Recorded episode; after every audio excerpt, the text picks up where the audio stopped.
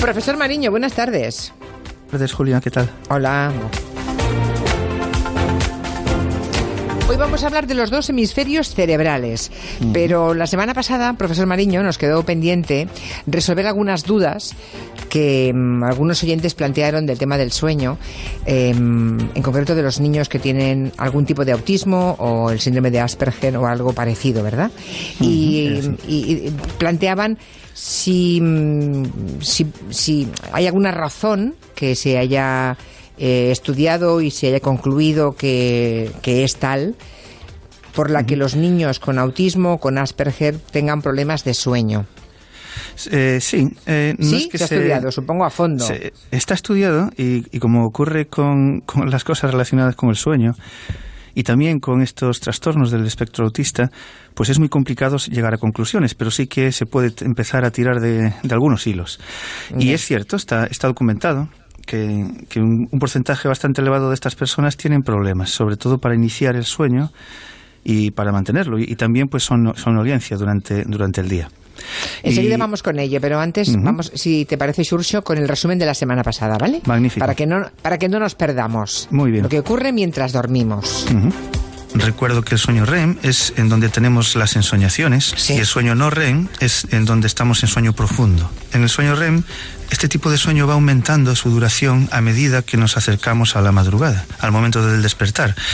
Esto se ha sugerido que puede servir para entrar en la vigilia de una forma activa, una transición fácil hacia la vigilia. Nos vamos como preparando poco a poco, teniendo ensoñaciones. La siesta es muy beneficiosa, sobre todo si se prolonga durante más de 30 minutos, tampoco mucho, ¿no? Una siesta de entre media hora y una hora, 30, 60 minutos, mejora la memoria de los eventos que hemos tenido durante la mañana y también mejora el, nuestras capacidades cognitivas para la tarde, es decir, estamos como con un sistema nervioso más dispuesto, mejor, mejor preparado. El, el sonambulismo no tiene que ver con el sueño. Cuando estamos soñando, si no hay ningún problema, nuestros músculos están paralizados, porque no podemos actuar los sueños, porque nos podíamos hacer daño. Así que el sonambulismo tiene que ocurrir en otro momento, y ocurre cuando estamos en sueño profundo, que es otra de estas fases que tiene el sueño, los músculos no están paralizados. Y es ahí cuando ocurre el sonambulismo. No hay una explicación eh, científica. No sabemos cómo se organizan los circuitos que están regulando todo este eh, complejo entramado del, ciclo del sueño para que se produzca el sonambulismo. Existe un, un, trastorno del sueño en donde estos músculos que nos paralizan durante las ensoñaciones no están paralizados. De manera que las personas que padecen esto, que se llama trastorno de conducta durante el sueño REM, actúan los sueños, sí que actúan los sueños, pero esto no es sonambulismo, ahí sí que están eh, realizando los movimientos de los sueños. Estas personas siguen eh, tumbadas en la cama, pero están realizando los movimientos más o menos bruscos que están realizando en su ensoñación. Y esto es un problema, puede ser un problema importante porque depende de, de lo que estén soñando, pero pueden hacerse realmente bastante daño. Bueno, a ellos mismos y, y, a terceros, ¿no? Si duermen acompañados. Exacto, Cosas que ocurren mientras dormimos, ¿no? Hemos aprendido muchísimo en las últimas semanas. Y, y faltaba responder, pues eso, qué porcentaje de, de, personas que con autismo, con Asperger, tienen problemas para, para dormirse o luego para mantenerse dormidos. Sí, pues más de un 50% es lo que, lo que indican los estudios que se, que se ha hecho. Aprovecho para, para comentar algo respecto a esto que se llama trastornos del espectro autista en donde se incluye también el Asperger. Y porque es realmente eh, interesante. Aquí resulta que lo que ocurre, la, la teoría que se, que se maneja, es que hay algún problema con lo que se llama teoría de la mente. ¿Y la teoría de la mente qué es? Pues es la capacidad que tenemos eh, los seres humanos y también se ha observado en algunos otros, en algunas otras especies, de inferir las, las intenciones y las emociones de otras personas.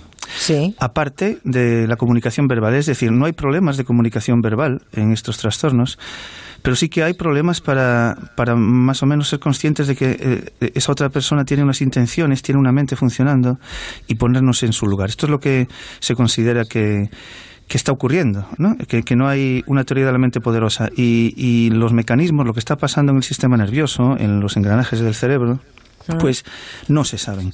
Hay, eso, como comentaba al principio, eh, hilos de los que se puede ir tirando para llegar a, a pistas eh, sólidas, pero en realidad no, no, no se sabe qué está pasando ahí. Pero eh, al, al, estudiar, al, al, hacer estudios con grupos eh, importantes de personas, se pueden sacar algunas conclusiones que pueden en parte explicar eh, esto del sueño, que haya también problemas para, para dormir. ¿Y qué es lo que se observa? Bueno, pues en estas personas con trastorno del espectro autista. Ya la, esta denominación del espectro autista ya indica que no, no son todas las personas iguales, que hay, hay, mucha eh, diversidad. Pero en general, así resumiendo, se observan eh, algunas cosas. Por ejemplo, que hay eh, un exceso de sinapsis. Las sinapsis son, como ya hemos comentado más de una vez, las conexiones que establecen las neuronas, las células del, del encéfalo entre sí. Pues las conexiones no tienen que ser ni, ni muchas ni pocas, tienen que ser las justas, como decíamos hace unas semanas. Y los autistas tienen más. Más. Eh, eh, más de la cuenta. hay una poda que comentaba que, que ocurre durante la infancia y la adolescencia, pues parece que se, se, produce de forma deficiente y quedan más sinapsis. También existen niveles eh, no comunes de estas sustancias que se llaman neurotransmisores, que son las sustancias químicas que están mediando la comunicación entre las neuronas. Me estoy refiriendo a sustancias como la dopamina o la serotonina, que nos pueden sonar más o menos así a muchas personas, o la melatonina, que es una hormona precisamente implicada en el sueño. Bien, pues al, medir los niveles de estas sustancias, eh, se observa que también en, en las personas con algún trastorno del espectro autista, pues pueden tener niveles no, no comunes, ¿no? Y además de estas. Por arriba. ¿no? No por abajo, por arriba. No, no tanto por arriba como por abajo. Por ejemplo. Por abajo en este caso, eh, vale. Menos dopamina o menos serotonina o menos melatonina. Sí, sí, sí, sí. Por ejemplo, en la dopamina se observa que hay un aumento en, la y sin embargo en la en la serotonina eh, pues se, se observan niveles reducidos y también se observan niveles reducidos de melatonina. Son así eh, eh, cosas que van, que van saliendo, como decía, de estudiar así, eh, mezclando muchos estudios. ¿no? Yo estoy haciendo como una especie de, resumen. Mm. Por cierto, digo que si falta serotonina, es posible que así también se explique mm, que haya trastornos próximos a la depresión ¿no? en, estas personas. Claro. Sí, sí. Esta, esta es una sustancia que está directamente relacionada con muchos tipos de depresión o con los tipos más, más comunes y los que son eh, más eh, eficazmente tratados con, con, los medicamentos, efectivamente. Eh, y, bueno, estos, estos comentarios, que, estos cambios que acabo de comentar, pues ya podrían explicar en sí muchos de los problemas del sueño, pero es que Además, eh, existen también problemas, o bueno, existen problemas, no, no existe una manera de, definirlo. Se han observado modificaciones en la estructura del encéfalo, ¿no? En personas con, con eh, algún trastorno del espectro autista. Por ejemplo, eh, tiende a existir un mayor volumen del hipocampo, que es una, región que está implicada en el afianzamiento de la memoria a largo plazo. Es de mayor volumen. Esto no quiere decir que vayan a tener mayor memoria, simplemente que es de mayor volumen y por alguna razón pues ya no tiene el tipo de estructura que sería más, más común. También se ha observado eh, pues eh, un mayor volumen de la amígdala, que curiosamente está implicada en la gestión de las emociones. Y y se observa, para buscar una, una región que, que, tenga menor volumen, pues un volumen menor en lo que se llama córtex cingulado anterior. Ya hablé de esta región eh, cuando hace, cuando estábamos hablando de la, toma de decisiones y, de cómo eh, en algunas personas eh, cuando eh, existe bilingüismo hay un aumento en esta región, porque esta región está implicada en, la gestión de conflictos, en la toma de decisiones. Bien, pues en, en, los trastornos del espectro autista se observa un menor volumen de esta región. En cualquier caso, son distintas cosas que se observan en, en estos en estas personas, que no quiere decir que, esto tenga que ver con el sueño, pero es muy probable que sí. Tanto estos cambios químicos como estructurales es muy probable que tengan, que, modifiquen algo tan complejo y, regulado de una manera muy precisa como es el sueño, como hemos estado viendo. O sea, ante tantísimos interrogantes que afectan a las personas con autismo, supongo que pues cuando se estudia a fondo ese cerebro se ven las diferencias, pero lo que no se ha establecido es la causa-efecto directa, ¿no? Efectivamente. Simplemente, esto es más grande, esto es más pequeño, esto es más tal, o esto es más cual, pero no saben todavía cuál es eh, el efecto de todo eso, ¿no? Claro, podemos señalar con el dedo, pero no sabemos los mecanismos concretos. Ya, ya, ya, ya. Claro, interesante, interesante. Eh, sobre todo porque el cerebro, ya, contamos, ya nos dijo aquí un día, Xursi Mariño, un día, que es un cerebro, eh, es un, órgano del cuerpo difícil de estudiar, ¿verdad? Muy difícil. Porque cuando, claro, cuando se puede estudiar no estamos y cuando estamos no se puede estudiar, digamos, ¿no? En fin, hablemos ahora del el tema que plantea hoy, que es el de los dos hemisferios cerebrales. ¿no? Em, que es el tema que, nos plantea para hoy el doctor Mariño. Mm, ¿Cómo se, está, ¿Cómo se organiza nuestro cerebro en dos partes, en dos hemisferios, y la consecuencia que tiene esa división en dos, ¿no? Sí, eh, resulta que eh, dentro de nuestro encéfalo, eh, el encéfalo es la la parte de nuestro sistema nervioso que tenemos dentro del cráneo. Pero dentro de todo lo que hay eh, dentro del cráneo, hay una parte que es muy conspicua, que es el cerebro. Es, es realmente en lo que pensamos cuando pensamos en el sistema nervioso de una persona. Son estos dos hemisferios que tienen forma de nuez y que hay como dos regiones, un hemisferio eh, derecho y un hemisferio izquierdo, separados claramente, al menos así, de, forma superficial, eh, entre ellos. Bien, pues esta división, el hecho de que tengamos dos hemisferios, da lugar a, cosas muy interesantes en el funcionamiento del sistema nervioso y es lo que quería comentar hoy, algunos de estos, de, estos detalles. Por ejemplo, eh, en, general, eh, la mayor parte de, las entradas sensitivas, de la información sensorial que recogemos del mundo exterior y la mayor parte del control de los músculos del movimiento, el control motor, eh, está cruzado. Es decir, cuando yo quiero mover la mano derecha, eh, estoy haciéndolo con neuronas que tengo en el hemisferio izquierdo y viceversa. Y, cuando estoy eh, recibiendo información de la parte derecha de mi campo visual, pues eh, esa información está llegando al hemisferio izquierdo. Esta es una característica muy llamativa porque en principio eh, es como innecesaria, ¿no? tendría por qué existir este cruzamiento de las vías sensitivas.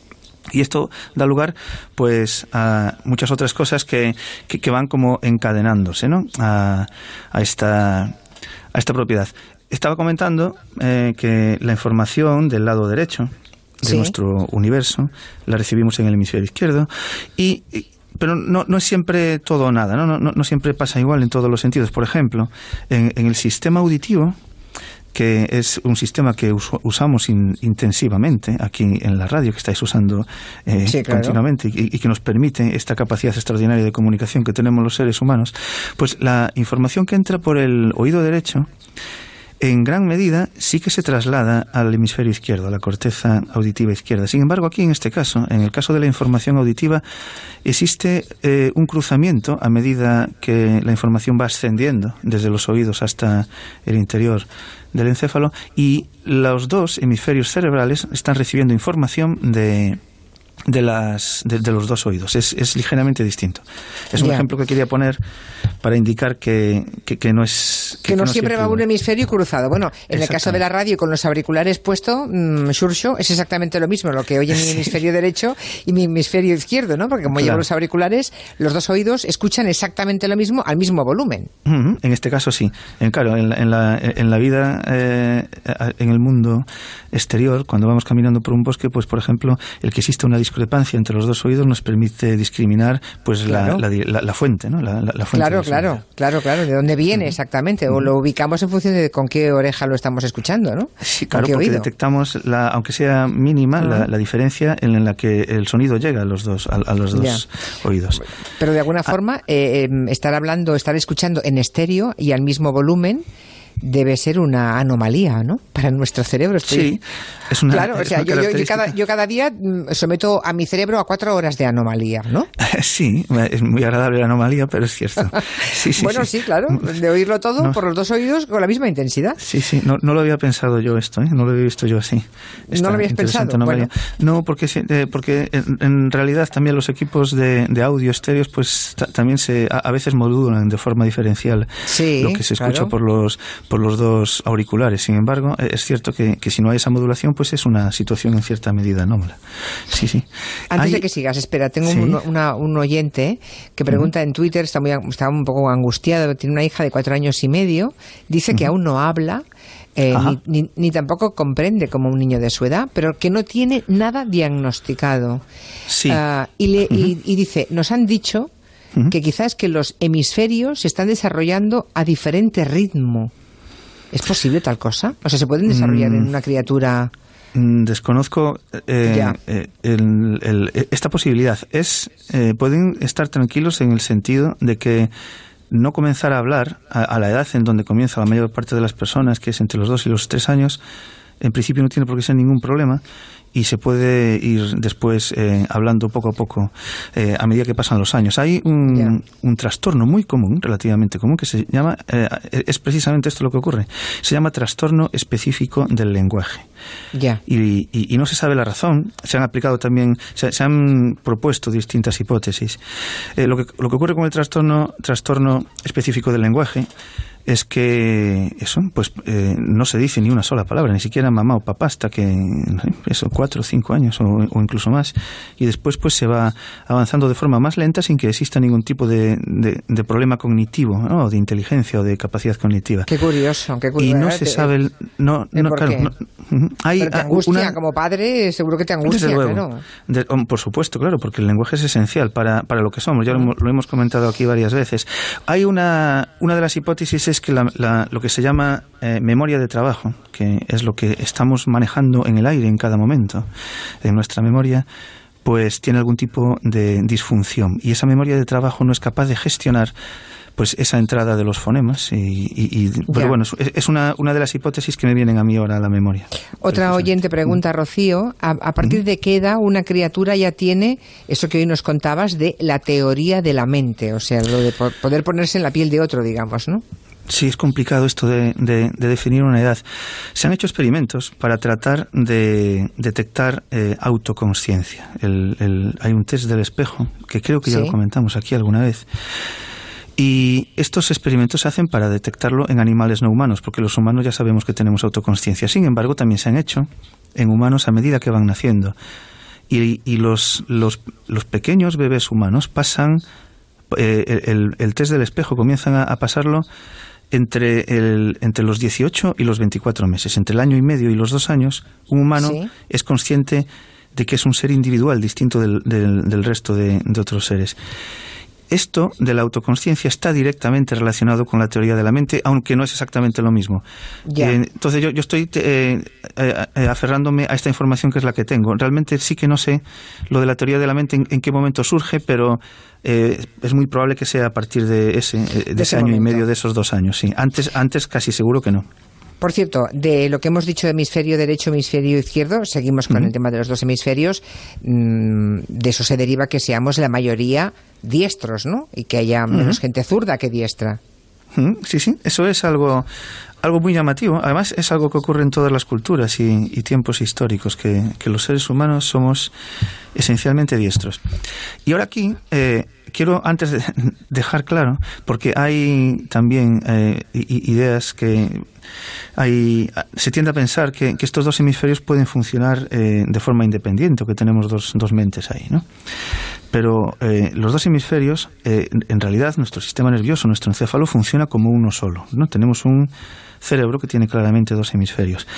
Y el principal responsable de que funcione como una estructura coherente, una, una, una, única estructura, es un ramillete, una gran autopista de la comunicación que se llama cuerpo calloso, formado por unos 200 millones de, axones, es decir, de, prolongaciones neuronales, que ponen en comunicación el hemisferio derecho con el hemisferio izquierdo.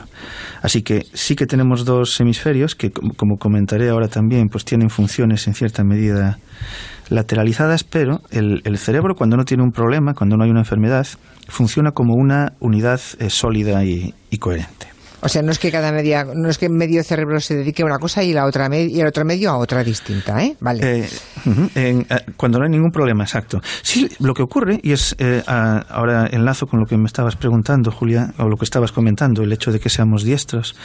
La, bueno, digo seamos porque yo soy diestro, pero sí, también, mi hermana es zurda, entonces pues eh, que, que haya un poco de todo. Sin embargo, hay lo que se llama una cierta lateralización en las funciones del cerebro de forma que, aunque para muchas cosas, muchas funciones eh, son simétricos, es decir, la información sensorial, sensitiva de mi mano derecha está siendo procesada, como comentaba al principio, por la, el hemisferio izquierdo.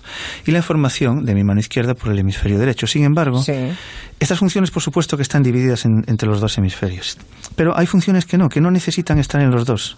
Y se cree que el hecho de que haya algunas funciones que tiendan a estar preferentemente en un hemisferio eh, es una manera de ahorrar espacio, realmente. Eh, un, problema evolutivo que se nos fue planteando y es que hemos ganado en complejidad, pero el espacio puede ser limitado. Así que, efectivamente, hay funciones que están lateralizadas. Y por alguna razón, no se sabe por qué, pues, eh, por ejemplo, para el lenguaje hay un hemisferio que es dominante, tiende a ser dominante, que es el izquierdo. Y también tiende a ser dominante el hemisferio izquierdo cuando se trata de realizar algún movimiento manual de precisión, de tal forma que como el hemisferio izquierdo es el dominante cuando queremos hacer algo con precisión, la mano que va a controlar es la derecha. Y esta es la explicación de que una parte importante de la población de, siempre, incluso en especies anteriores a la nuestra, esto se, se ha propuesto también para el Homo habilis, por ejemplo, o el, o el Homo heidelbergensis y el neandertalensis, pues que tenemos esta, esta lateralización. Muy interesante, ¿no? O sea, saber que los dos hemisferios cerebrales ah, no son simétricos, ¿no? Sino que hay muchas funciones que sí lo hacen a medias, digamos, ¿no? Pero que hay otras en las que hay una cierta especialización de un hemisferio, ¿no? Que es el, izquierdo o el derecho y, eso condiciona que seamos zurdos o no. Porque supongo que, claro, que lo que tú dices que es más común que se eh, especialice el hemisferio izquierdo y por eso con, somos la mayoría diestros. En el caso de las personas zurdas debe ser al revés, que se le especializa más el hemisferio derecho. Sí, sí sin embargo es, curioso porque son porcentajes, ¿no? Entonces esto, eh, eh, el, el, entre el 3 y el 5% de las personas que somos diestras tenemos una región eh, del, muy importante para el lenguaje, es decir, una, una, región que normalmente está en el hemisferio izquierdo, en el hemisferio derecho. Y eh, hay un 20% de las personas zurdas efectivamente sí que tienen el área de Broca, esta área del lenguaje en el hemisferio derecho, pero todo el resto, el 60%, lo tienen en el izquierdo. ¿Qué quiero decir con todo esto que parece un poco lío? Pues que hay tendencias, pero que realmente no nos explican la razón. Y esto puede estar indicando que en realidad lo que está ocurriendo durante el desarrollo de un ser humano es que lo que se necesita es espacio y las funciones acaban estando en un lado o en el otro, pero queda igual en qué lado terminen estando. Y hay unas tendencias universales. Está muy bien. O sea que como no nos cabe todo y tenemos que, bueno, por, economía, ¿no? Por economía de espacio, pues, mm, pues hay un, un algún tipo de funciones que solamente se dan en un hemisferio, o sobre todo en un hemisferio. Pero claro, eso debe tener algún riesgo, ¿no? Porque si pasa algo en ese hemisferio, sí, sí, ¿qué, ¿qué ocurre? Claro, nos quedamos sin lo que hace solamente esa parte de nuestro sistema nervioso. Sí, ese es un apunte, es un apunte muy interesante, porque... Eh, eso ocurre y en, cuando a veces hay que, por desgracia, operar a una persona para extraerle un trozo de la corteza cerebral, porque tiene un tumor eh, o porque tiene un foco epiléptico que, es difícil de. No, hay otra manera de tratarlo. Una de las, de las cosas que tratan de, hacer las personas que se encargan de la cirugía es no tocar áreas que consideran vitales ¿no? para después el funcionamiento de esa persona. Y una de esas regiones son las regiones encargadas del lenguaje. Y sin embargo, hay unos experimentos fascinantes que se han desarrollado eh, precisamente en, en España por, por un, un, doctor que se llama el doctor Barcia, que ahora mismo eh, no recuerdo en, en dónde, eh, eh, en dónde ha desarrollado este trabajo, pero es, aquí en España. Y después se han hecho también en otros hospitales. Eh, Barcia, Barcia se llama. Ah, ya contactaremos con él, claro. Sí, sí. Y lo, y lo que, lo, que se plantearon es lo siguiente. Esta persona tiene pues un área del lenguaje, no sé si era en concreto el área de Broca o el área de Vénique, que están normalmente en el hemisferio izquierdo.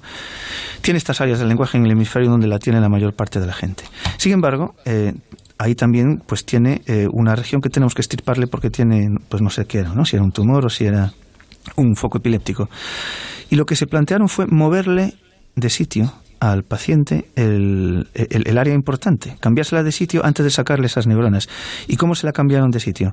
Pues por decirlo así de alguna manera que nos entendamos todos, asustando a las neuronas. ¿no? Eh, colocaron mantas de, de electrodos de estimulación en, en, la, en la región que querían operar y mediante estimulación eléctrica lo que indujeron fue una disfunción de, esa zona, de tal manera que el sistema nervioso, ese cerebro tuvo que buscarse la vida de, de alguna manera y lo que, lo que descubrieron fue, eh, fue extraordinario y es que el, esas áreas importantes para el lenguaje terminaron cambiando de hemisferio. Y esto, eh, lo, estaba buscando aquí en la red, ahora mientras hablaba contigo, Julia, se, se lo ha repetido un equipo de Málaga con, con un chico, un chico que se llama José, en donde le han, le han hecho una intervención y han movido el área de, un lenguaje eh, de, un, de, una región a otra. Son eh, resultados extraordinarios de ciencia de primera línea hecha aquí. El, doctor Barcia es el jefe de neurocirugía del Hospital Clínico San Carlos. ¿Eh? Pues Como tenías duda, eso es. Efectivamente, gracias. Pues es una... ¿Sí? No, no, acaba, acaba, acaba. acaba. No, digo que, que, que, son unos. Eh, eh, es una técnica para, para mover eh, una región del, del, encéfalo, del cerebro, en este caso, de un área a otra, muy novedosa y, y desarrollada pues en estos últimos años aquí. Estaba yo pensando en un reportaje que vi, en un documental que, fui, que vi fascinante hace algunos años, en el que un neurocirujano abría el cráneo a alguien, obviamente le dormían para levantarle literalmente los huesos, ¿no? para abrir eh, la parte ósea, y una vez que tenía el cerebro a, la vista, despertaron al paciente y el paciente con el cerebro abierto, que él no veía afortunadamente, eh, le intervinieron para sacarle un tumor que el cirujano, el neurocirujano, solamente se veía capaz de operar mientras hablaba con su paciente para ver que no tocase una zona sensible.